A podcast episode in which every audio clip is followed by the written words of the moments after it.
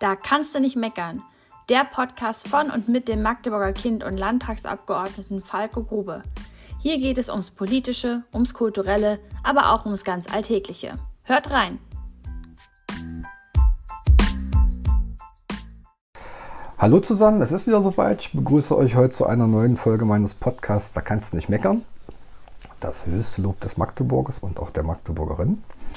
Ähm, wir haben heute ein ganz spannendes Thema, weil es jeden betrifft, weil jeder eine Meinung hat, weil auch jeder irgendwie mitreden kann und das auch tut. Es geht heute um Architektur. Ähm, wir nehmen das hier im Landtag auf, also am Domplatz. Ähm, ist jetzt kein ganz stringent architektonisch durchgeplantes Ensemble mehr, das kann man so nicht mehr sagen. Also gotischer Dom, äh, Wehrgräben aus dem dritten Jahrhundert, Kaiserpfalz oder ottonische Vorkirche, da streiten die irgendwo noch ein bisschen. Äh, Barockfassaden, 100 Wasserhaus, Staatsbank und, äh, und äh, Nord-LB-Gebäude, also relativ bunt. Ähm, ist aber auch schön, weil auf einem kleinen Platz ganz viel auch Stadtgeschichte und Architekturgeschichte ähm, zusammenkommen. Ähm, als Gast habe ich heute Frau Heise, Frau Petra Heise. Sie ist die Geschäftsführerin der Architektenkammer Sachsen-Anhalt. Ähm, ich habe gerade im Vorgespräch erfahren, gar nicht mehr so lange. Hätte ich nicht gedacht, aber kann sie was dazu sagen, muss auch nicht. Frau Heise, schön, dass Sie da sind. Danke. Ähm, Sie sitzen ja mit der Architektenkammer auch auf einem oder in einem schönen Stück Stadtgeschichte, und zwar am Fürstenwall. Ähm, können Sie was zum Gebäude selber auch sagen? Ja, kann ich. Ich glaube, das Gebäude daneben ist noch viel interessanter eigentlich. Also wir sitzen in dem gelben Haus auf der Stadtmauer. Ich glaube, jeder kennt das. Ähm, so wie es jetzt. Jeder hat sich schon mal gefragt, da würde ich gerne wohnen, aber kann ich da schlafen? Nee, da kann ich nicht schlafen, es ist einfach viel zu laut. Ja, ja das ja, ich äh, auch, ist auch für Sitzungen nicht besonders gut geeignet. Ist ein total schönes Haus. Ist überhaupt der beste Arbeitsplatz, glaube ich, in der Stadt. Man guckt entweder auf den MDR oder auf den Dom. Ist also wunderbar, kann man sehr kreativ sein. Aber vielleicht nochmal zur Erläuterung für die, die Magdeburg nicht so genau kennen. Wir haben da ein interessantes Nebengebäude, das ist nämlich so ein alter Wehrturm. Den kennt nämlich jeder mit dieser Aufschrift, das Beste ist das Wasser. Das kann nur keiner lesen, weil es in griechischen Buchstaben ist. Also daneben in dem gelben Haus auf der Stadtmauer sitzen wir und es ist ein sehr schöner Ort innerhalb der Stadt. Also, also, also, ist ja auch ringsrum schön. Ne? Magdeburg ist ja viel zerstört worden und da hat man noch einen äh, ziemlich viel alten äh, Stadtkern. Also alle, die jetzt nicht wissen, wo wir sind, äh, wir sind neben der Bastion Kleve. Gelbes Haus, kleines Rondell zum Sitzen. Äh, auf der anderen Seite ist dann die Brücke und äh, kommt der Italiener, Namen nennen wir nicht, Schleichwerbung und so. Ähm, Frau Heise, Architektenkammer klingt erstmal ein bisschen sperrig. Können Sie den Zuschauern, äh, den Zuhörern und Zuhörern vielleicht kurz sagen, was, was das ist und was Sie da so machen? Ja, während es die Handwerkskammern auch in DDR-Zeiten gab, äh, ist die Architektenkammer erst 1991 gegründet worden. Und als Beispiel dienten die Architektenkammern in den alten Bundesländern. Die gibt es dort schon wesentlich länger. Und die Arbeit, das finde ich am interessantesten, basiert auf gesetzlicher Grundlage. Also der Staat hat die Verwaltung in die freien Berufe gelegt, in die Hände. Und äh, man kennt das auch von Ärzten und Rechtsanwälten. Und als normaler Bürger hat man mit so einer Kammer eigentlich nichts zu tun. Aber Sie haben das als Abgeordneter des Landtages, denn das Architektengesetz ist eine Landesregelung im föderalen System und Sie beschließen über das, was die Architektenkammer darf und was sie nicht darf. Ist auch interessant, oder? Ja, das äh, ist mir gar nicht so bewusst gewesen. Bis jetzt hatte ich noch gar nicht so viele Sachen. Ähm, also für alle, die jetzt zuhören und sich denken, der Landtag darf hier beschließen, wie Gebäude aussehen, das ist es dann am Ende Nein, tatsächlich nicht. Nein, das ist nicht. Ja? Und das würde ich jetzt vielleicht noch er erklären dazu. Also die, die Kammer ist äh, aber trotzdem auch für den Bürger da, denn wir überwachen den Titelschutz und mit dem Titelschutz machen wir außerdem Verbraucherschutz. Denn äh, genauer. Was heißt, was heißt Titelschutz? Die Berufsbezeichnung Architekt, Landschaftsarchitekt, Innenarchitekt und Stadtplaner ist geschützt. Mhm. Und man muss sich in Sachsen-Anhalt darauf verlassen können, dass wer diesen Titel trägt, da wo Architekt draufsteht, ist auch Architekt drin. Dafür sind wir da. Wir prüfen das, wir tragen die in die Architekten- und Stadtplanerliste ein. Macht es dann trotzdem jemand, kann man ein Ordnungswidrigkeitsverfahren äh, äh, einleiten. Und ich glaube, das Wichtige ist, dass man eben mit dieser Eintragung in die Architekten- und Stadtplanerliste auch Pflichten hat. Und eine der wichtigen Pflichten ist eben die Berufshaftpflichtversicherung. Da sind wir wieder beim Verbraucherschutz, kommt dem Bürger, dem Bauherrn zugute. Und wenn Sie sich erinnern können, kleine Bauverlage, da war das eine der wichtigsten Forderungen, die berufshaftliche Sicherung, damit der Bauherr nicht alleine dasteht, wenn es Schäden gibt. Also das ist und das, das, das verwirkt sich hinter diesem Kammersystem. Selbstverwaltung eines Berufsstandes ist dort in, die, in, in den Berufsstand in die Hände gelegt. Und wir dort in der, im Fürstenwall sind im Endeffekt nur die Geschäftsstelle, der Sitz der Architektenkammer und machen das, was Vertreterversammlung und Vorstand beschließt. Wie viele Mitglieder haben Sie? Um die 1000. Mhm. Und ähm, also wenn man Architekt oder Architektin ist, kommt man automatisch zu Ihnen. Man ist quasi gesetzlich verpflichtet, da Mitglied zu werden. Und, oder mhm. kann man auch sagen, man lässt das bleiben? Man kann auch sagen, man lässt okay. das bleiben. Äh, Architekten müssen eingetragen sein, wenn sie Bauverlagen machen wollen. Außer die, die jetzt unter die kleine Bauverlage fallen. Ähm, weil in der Bauver also in der Landesbauordnung die Bauverlage geregelt ist und da sind Architekten und Innenarchitekten äh, Bauverlage berechtigt für bestimmte Bauten. Also für alle, die jetzt nicht wissen, was die Bauvorlage ist. Ähm, Bauvorlage berechtigt heißt, man darf einen Entwurf machen und darf zum Bauamt gehen und einen Bauantrag äh, einreichen. Das dürfen nur Architektinnen und Architekten und auch noch eine Auswahl an äh, Handwerksberufen für bestimmte Gebäude. Das ist die kleine Bauvorlageberechtigung. Für alle, die sich jetzt hier denken, ist ja ganz schön viel Fachchinesisch. Wir gucken, dass wir das irgendwie ein bisschen reduziert kriegen. Ja, aber dazu muss man das sagen, natürlich, es gibt auch Bauvorlageberechtigte Ingenieure. Die gibt es auch. Also das, das ist ein großes Spektrum. Die, die habe ich vergessen. Das dürfen wir nicht. Okay, jetzt kommen wir mal weg so ein bisschen von der Technik und wer ist wofür zuständig, wie viele Mitglieder und so, ähm, äh, zur schönen Seite des Bauens. Ähm, Architektur ist ja was, ich habe eingangs gesagt, jeder hat damit zu tun. Ja, also wenn ich aufwache, habe ich automatisch mit Architektur zu tun. Wenn ich schlafe auch, aber das ist natürlich vom Bewusstsein her ein bisschen schwierig. Weil ich wohne ja in etwas, was mal ein Architekt oder eine Architektin erdacht hat. Ähm, und weil es da auch Weiterentwicklungen äh, gibt, ist die Architektenkammer eine der Auslober des Architekturpreises des Landes.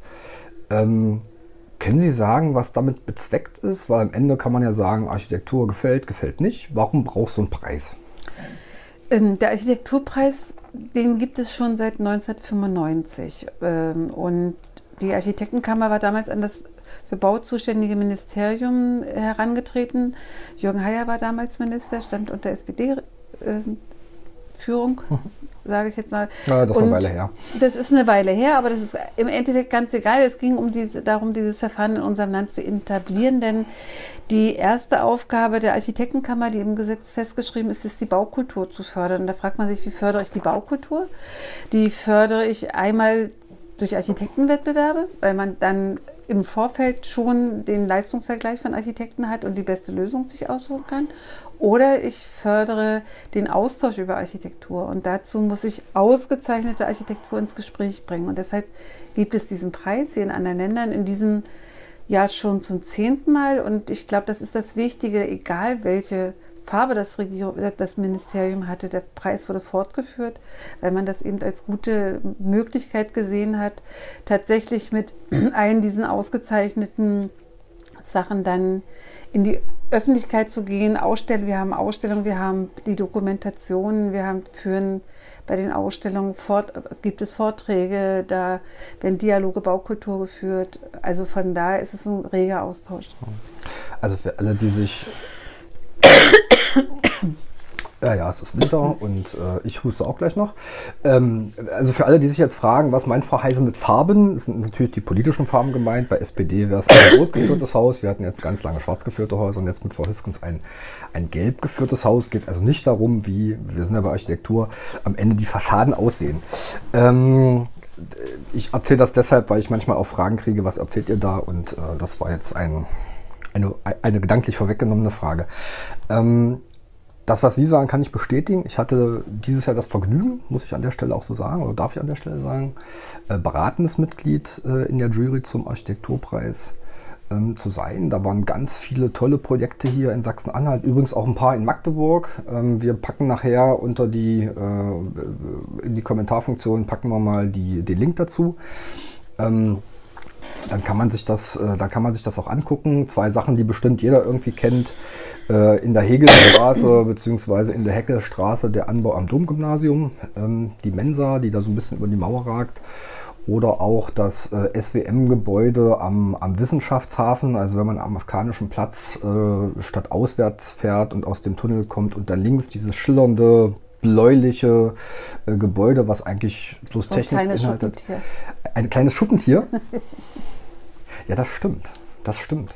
Ähm, ich hatte da tatsächlich ähm, die, die ähm, also meine erste Anmutung und das ist jetzt für die Architekturen, also Meta-Architektur, mit denen hatten wir auch schon mal einen Podcast, von der, an der Stelle auch herzlichen äh, Glückwunsch an der Stelle, ähm, da in die engere Wahl gekommen zu sein. Ähm, meine erste Anmutung, äh, als ich das gesehen habe, da stand das in Gleisen nicht.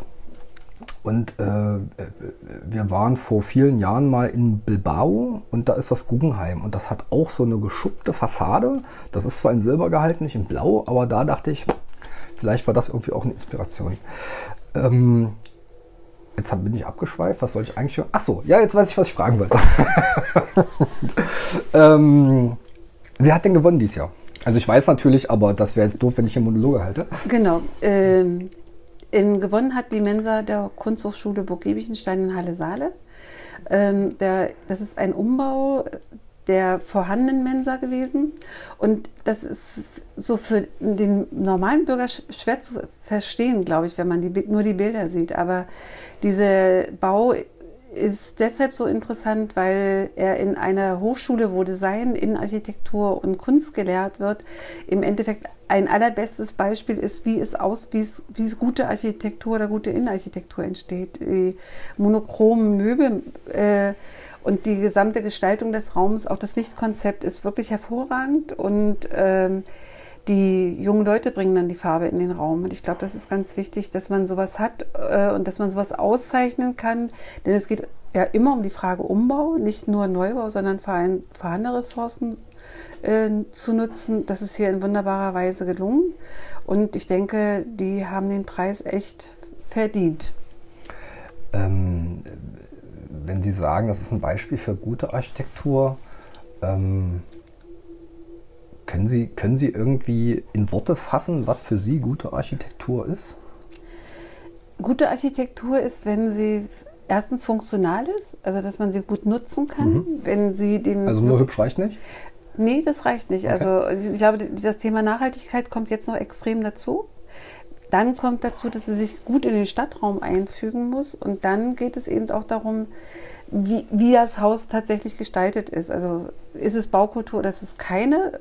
Und da gehen die Meinungen natürlich auseinander. Also ich ja. denke mal, wenn Funktionalität, Nachhaltigkeit und städtebauliche Einordnung in Ordnung ist, ist das so, wie wenn jemand zu Hause Sofakissen hat. Manche haben Bommeln und andere sind glatt. Das ist einfach so. Das ist eine Frage des Geschmacks.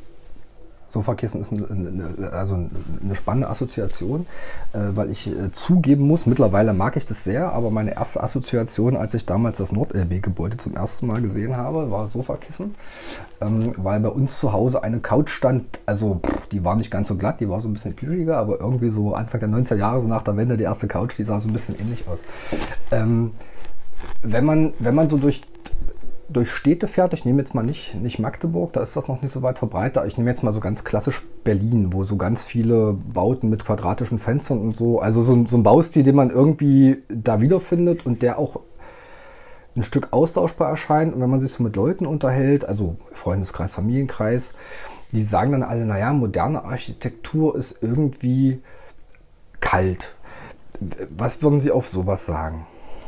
Ich glaube, das erscheint tatsächlich so. Und wenn ich würde jetzt mal als Beispiel ein, einfach mal den Platz rund um den Berliner Hauptbahnhof nehmen. Da mhm. gibt es ja so viele genau, Gebäude, das, genau. Das genau. ist gerade so die genau. Anmutung, man kommt da so an und die Fassaden sehen alle sehr gleich aus. Also das sind große, relativ große Fenster.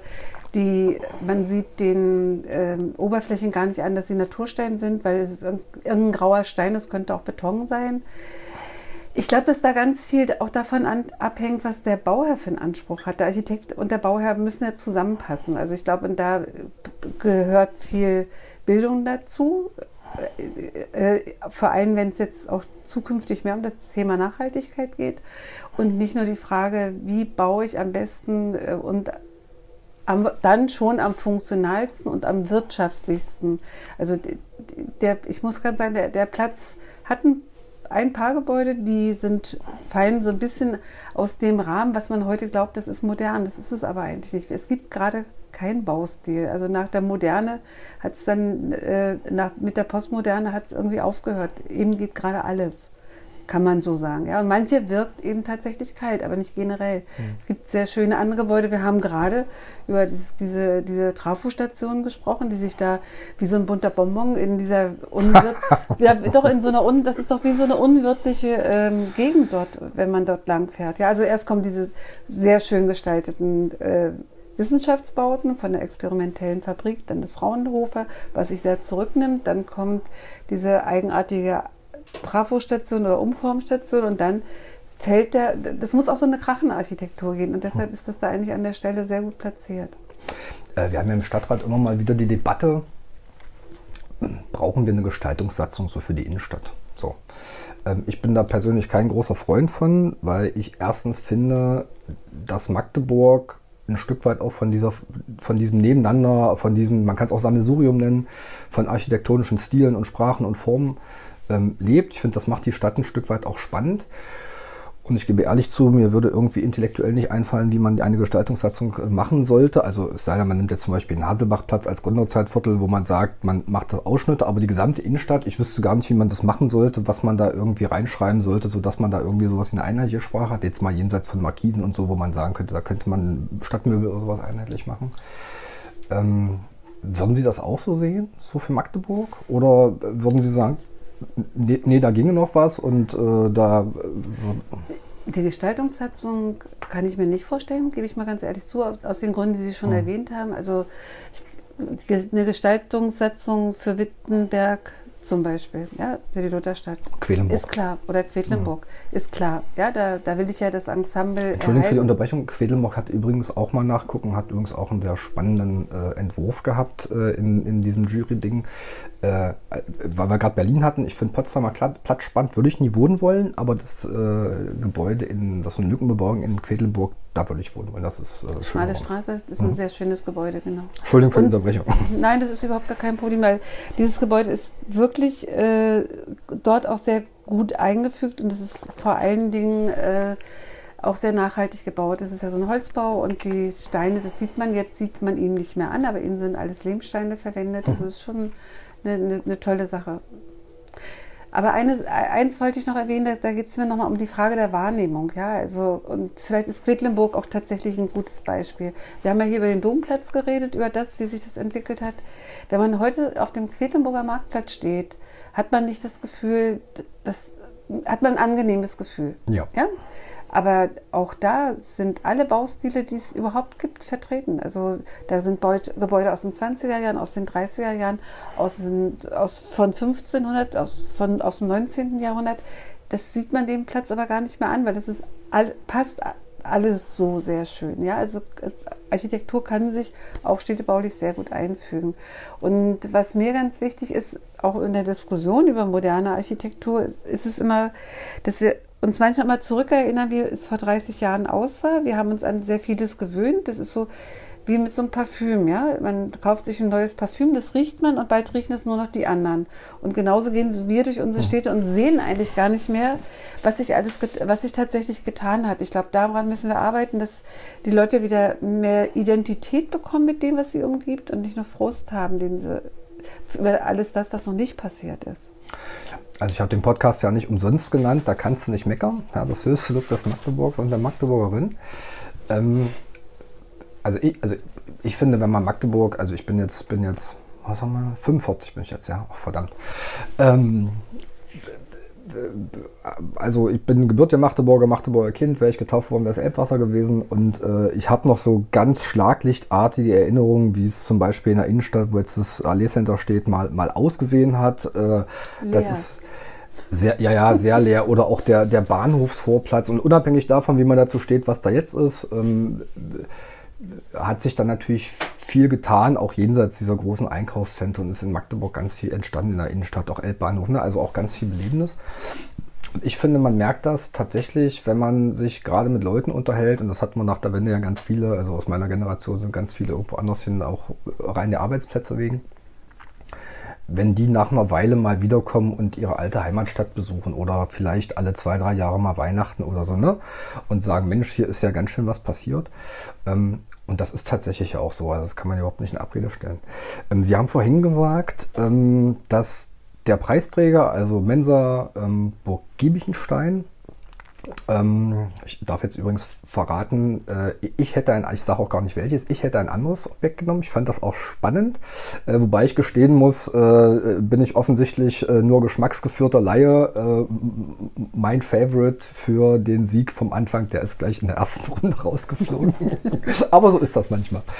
Ähm, Sie haben gesagt, das ist auch deshalb ein guter Preisträger, weil es um Umbau geht, also um, um Nutzung von, von Bestand. Sie haben auch gesagt, Nachhaltigkeit ist für die Bewertung, was ist Baukultur, was ist gute Architektur, was ist gute Baukultur, ähm, mittlerweile ähm, immer wichtiger. Ähm, also in der Szene will ich es jetzt mal nennen, ist dieses äh, Thema, was man früher hatte, wir reißen ab und bauen neu, eigentlich mittlerweile verpönt. So habe ich das zumindest auch in den Diskussionen mit den äh, Architekten Architekten in Jury mitgenommen. Kann man das so hart sagen? Das kann man so sagen. Ähm, ich sehe das aber insofern ein bisschen anders in den, das mag in den alten Bundesländern viel mehr passiert sein als bei uns. Ich finde, wir haben gar nicht viel abgerissen.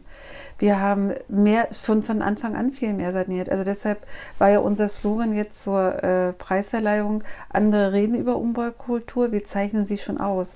Also der neue Baukulturbericht der Bundesstiftung Baukultur, da geht es um Umbaukultur. Ja. Und da sind, ist auch ein sehr schönes Beispiel aus Sachsen-Anhalt mit dabei. Dieser, der letzte Architekturpreis, das, der Umbau des Schlosses in Wittenberg auch ein wirklich außergewöhnlicher Bau. Und deshalb denke ich, also diese Fragen stellen sich gar nicht so oft. Wir haben sehr viel saniert. Wir haben auch im Wohnungsbau ähm, nicht erst abgerissen, als, die, als es einen Wohnungsüberhang gab. Und wir haben erst auch erst neu gebaut, also das heißt die Wohnungsbaugesellschaften und Genossenschaften, dann auch, als tatsächlich saniert war und wieder Bedarf bestand an einem an Wohnungen, die anders sind als, als der Plattenbau und als, als der private, also als privat nicht mehr so viel investiert wurde. Und das sieht man ja in Magdeburg auch. Da passiert im Augenblick relativ viel und es ist auch guter Wohnungsbau der, und hochwertiger Wohnungsbau, der gerade gebaut wird. Und da geht es natürlich auch um Nachhaltigkeit. Was heißt nachhaltig noch, außer dass man sagt, man baut möglichst nicht da neu, wo man vorher abreißen müsste? Nein, nachhaltig heißt äh, vor allen Dingen nicht nur energieeffizient, was wir in der letzten Zeit äh, sehr darunter verstanden haben, sondern es geht um, welche Materialien werden verwandt. Äh, ähm, das geht bis wieder zum Abriss. Wie kann ich die Materialien, die ich einsetze, tatsächlich dann wieder verwerten? Mhm. Es geht darum, wie viel Energie steckt in dem Baustoff, den ich verbaue. Also deshalb ist Holz und Lehm natürlich gerade im Trend, weil dafür braucht man wenig Energie, eben nur den Transport auf die Baustelle oder ein bisschen mehr. Also das, das sind alles ähm, Sachen, die jetzt viel mehr auf die Tagesordnung kommen und wo man einfach sagen muss, wir müssen, werden anders bauen müssen. Und dazu brauchen wir wieder genau den aufgeschlossenen Bauherrn, der das auch möchte, für den das auch wichtig ist, dass er nachhaltig baut. Denn wenn wir klimaneutral irgendwann bauen sollen, der Weg ist noch lang. Und wenn man schon ein bisschen vorausschauend denkt, muss man nicht erst warten, bis aus Brüssel die nächsten äh, Vorschriften kommen. Die kommen ganz bestimmt. Da ist schon was in der Pipeline, das wissen wir.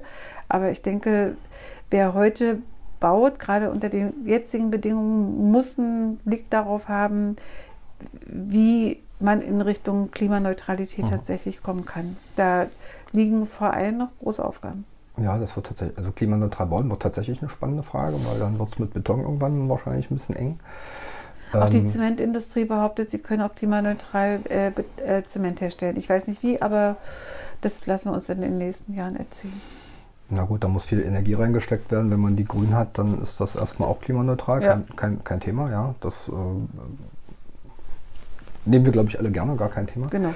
Ähm, ein Stück Nachhaltigkeit, also wir, wir haben hier am Domplatz, ich habe es vorhin schon erwähnt, das 100 Wasserhaus. Wir haben auch gesagt, so ein bisschen äh, Vision muss man auch haben und vielleicht müssen wir rangehen und nicht immer auf andere warten. Ähm, das war bei Friedensreich 100 Wasser ja auf jeden Fall so, jetzt unabhängig davon, ob man die Form und die Farben mag, aber dieses Bauen, äh, dieses Organische, diesen Anspruch, äh, Bau, also was Künstliches und Natur zusammenzubringen, also eine Dachfassadenbegrünung und so. Ähm, da war er seiner Zeit, glaube ich, weit voraus. Ähm, ich habe schon immer mal versucht, über den Stadtrat hat man ja äh, auch viel Kontakt zu Leuten, die auch bauen, also zu Bauherren, äh, ganz klassisch. Ich habe immer mal versucht, äh, Leute zu motivieren, wenn sie denn schon Hochhäuser bauen, ähm, mal so ein Baumhochhaus. Also in Mailand gibt es das, kann man googeln, äh, finde ich total klasse. Ähm, das hat bis jetzt leider nicht geklappt, aus verschiedensten Gründen, aber das wäre für mich nochmal so ein Ding.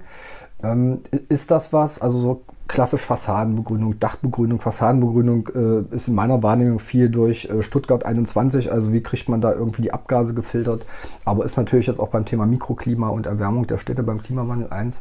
Ähm, ist das sowas, was äh, ein Thema ist, was jetzt mehr kommt, was auch viel selbstverständlicher in Zukunft vielleicht zu sehen sein wird? Ich denke, das ist schon da und das wird noch mehr werden. Ich glaube, in dem ähm, Kontext werden Stadtplaner noch viel wichtiger werden. Also das Haus steht nicht mehr so in, in, im Mittelpunkt, sondern im Endeffekt das Quartier. Da mhm. geht es ja um Mobilität, um Energieversorgung äh, und um Regenwasser, auf, um das Auffassen von Regenwasser, um die Begrünung insgesamt. Und die zeigt sich am Haus, aber im Quartier wesentlich, wesentlich mehr. Und wir müssen auch da in der Stadt ein kleines bisschen globaler denken. Also, und die äh, Fassadenbegrünung und die Dachbegrünung wer das möchte, läuft. Ob man das, wenn man es vorschreibt, erzwingt, ist die Frage. Da kommt ja, kommen wir dann mal ja mit dem Thema, machen wir Photovoltaik oder Grün aufs Dach? Passt das wir auch haben jetzt zusammen? in den Bebauungsplänen immer reingeschrieben, entweder oder. Genau, dann, dann, dann äh, hat der Bauherr ja die Wahl, kann sich dann entscheiden. Also wie gesagt, wir brauchen auch viel, viel mehr Bäume in der Stadt. Das ist, das ist äh, auch gerade so unser Thema. Wir hatten gerade eine Veranstaltung, die ist Grün in der Stadt, gemeinsam mit dem Umweltministerium. Also da denke ich, tut sich was und da geht es dann eben auch um, mit welchen Pflanzen muss es einfach passieren, wo kommen die her. Wir wissen da, glaube ich, noch viel, viel zu wenig, was auch im Land passiert. Also es gibt ja in Quedlinburg auch eine, eine Züchtungseinrichtung, die klimaresistente, schon lange an klimaresistenten Bäumen forscht und die, die züchtet. Also da ist viel in Bewegung und ich, ich glaube, wir sind da, können da auf einem guten Weg sein wir müssen bloß immer daran denken, bei jedem Früher sagte man bei jedem Strich auf der Zeichnung und jetzt ist es wahrscheinlich bei jeder Taste im Computer, wenn ich, wenn ich meine Planung mache. Ja, also wie gesagt, mehr Bäume in der Stadt, das glaube ich, äh, das unterschreiben, glaube ich, alle. Äh, gab schon diverse Fraktionen noch im Stadtrat, die so Anträge gestellt haben, auf dem breiten Weg noch ein paar mehr Bäume. Das liegt in der Regel, also dass die noch nicht dastehen, liegt in der Regel daran, dass ganz viel Leute im Untergrund liegen. Aber auch grundsätzlich die Frage, wie kriegt man das Wasser nicht abgeleitet bei den wenigen Niederschlägen, die wir im Sommer haben, sondern tatsächlich vor Ort so versickert, dass man die Bäume auch äh, nicht abgängig hat, weil sie einfach vertrocknen atmen. Ähm, das wird auf jeden Fall ein spannendes äh, Thema bleiben. Wir sind jetzt schon so ziemlich am Schluss. Allerletzte Frage. Ähm, Ihr Lieblingsgebäude in Magdeburg? Mein Lieblingsgebäude, alle guten Dinge sind drei, kann ich ja nur sagen. Weil ich könnte, könnte mich da wirklich nicht entscheiden, aber ähm, zwei von denen sind tatsächlich die Hyperschale und die Stadthalle. Ich weiß nicht, ob Sie die Filme ja. können, die, kennen, die im Rahmen der Landesinitiative Baukultur dazu gerade gemacht werden, so eine Begleitung für die Baumaßnahmen. Die, die Filme kenne ich nicht, aber ich war jetzt schon ähm, mehrfach in der Hyperschale bei den äh, verschiedenen Bauzuständen und habe mir das angucken dürfen. Auch das ist, ich habe ja vorhin gesagt, so schlaglichtartige Erinnerungen aus der Kindheit. Da sind die Schlaglichter noch relativ hell, ehrlich gesagt, weil die ist ja bis äh, kurz vor der Wende in Betrieb gewesen. Auch kurz danach noch. Danach, wir haben auch noch Messen, Messen dort gemacht. Mhm. Da, also das kriege ich jetzt, das kriege ich tatsächlich nicht mehr auseinander. Mhm. Äh, aber ich kann mich noch erinnern, wie das so ein bisschen da drinnen aussah, äh, auch mit den Hallen, die dann mittlerweile abgerissen sind, äh, äh, Richtung Mittagssee. Ähm, Nee, also das finde ich auch spannend. Also Hyperschale, ich, Hyperschale, Hyperschale und Stadthalle. Und Stadthalle, weil ja. Hyperschale ist eben dieser Ingenieurbau und die Stadthalle ist 20er Jahre, mag ich sehr. Aber das dritte ist dann tatsächlich das Kloster unserer lieben Frauen. Mhm. Da habe ich schon äh, Studierende hingeführt, weil es einfach so um Baustilkunde ging, aber es hat auch immer was damit zu tun, vor der, vor der Achtung vor dem Bestehenden und das, was uns Generationen mitgegeben haben. Und das Jetzt kommen wir nämlich mit dem schönen Schlenker zum Architekturpreis nochmal, weil das Kloster hat eine Auszeichnung zum ah, Architekturpreis jetzt haben Sie bekommen. geklaut. das wusste ich ja nicht, dass es Ihr Schlusswort das ist so schlimm. Aber, äh, also das, die, die Sanierung der Klosterkirche hat ja diesen Preis bekommen. Und ich glaube, man sollte wirklich hingehen, sich das angucken. Die hat sich unwahrscheinlich verändert. Die ist wirklich schön und auch die Verbindung von alt und neu. Also wie, und wenn es die Eichenstufen auf der Treppe sind, die zu der Empore, zu der man jetzt gehen kann, zu der man früher nicht kam. Es ist einfach gelungen, die und man kann das erst erkennen, wenn man alte Fotos sieht. Das ist ja immer so. Also man hat den Eindruck, es ist schön und weiß gar nicht warum, aber wenn man den Vergleich hat, einfach gelungen. Also wenn ihr das nächste Mal ins Kunstmuseum geht oder vielleicht in der Klosterkirche ein Konzert gebucht habt, äh, macht vorher zwei Sachen. Erstens googeln, wie sah es mal aus. Und zweitens vorher Zeit nehmen weil hinterher ist man durchgefroren. Also wir hatten den Architekturpreis, wir hatten das im Vorgespräch gerade, zweieinhalb Stunden, ganz tolle Veranstaltung. Allerdings äh, brauchte ich hinterher einen heißen Tee. Ähm, guckt euch das an. Ähm, man muss auch Fotos haben, man muss sich die Zeit auch nehmen, weil ich glaube, so diese ähm, zurückgenommene Eleganz, die das Gebäude jetzt hat, also auch diese innere Vollkommenheit, man muss das einfach, glaube ich, so sagen, ähm, die erschließt sich, glaube ich, erst, wenn man sieht, was da vorher gewesen ist. So. Ja, Frau Heiser. Herzlichen Dank für das Gespräch. Gern. Es hat mir sehr viel Spaß gemacht. Ähm, ich ja. wünsche Ihnen einen erfüllten Ruhe-Unruhestand. wir wohnen ja ein bisschen nah, wir werden es auf jeden Fall immer mal wieder sehen. Insofern herzlichen Dank für das Gespräch. Ähm, wenn ihr weitere Fragen habt, dann schreibt einfach in die Kommentarfunktion. Wenn ihr mal einen Gast haben wollt, den ich irgendwie einladen kann, wenn die für mich greifbar sind, mache ich das total. Ansonsten wünsche ich euch eine schöne Zeit. Corona ist ja fast vorbei dann bleibt trotzdem gesund und kriegt keine Grippe. Tschüssi. Das war Da kannst du nicht meckern, der Podcast von und mit dem Magdeburger Kind und Landtagsabgeordneten Falco Grube. Wir sagen Tschüss, bis zum nächsten Mal und bleibt gesund.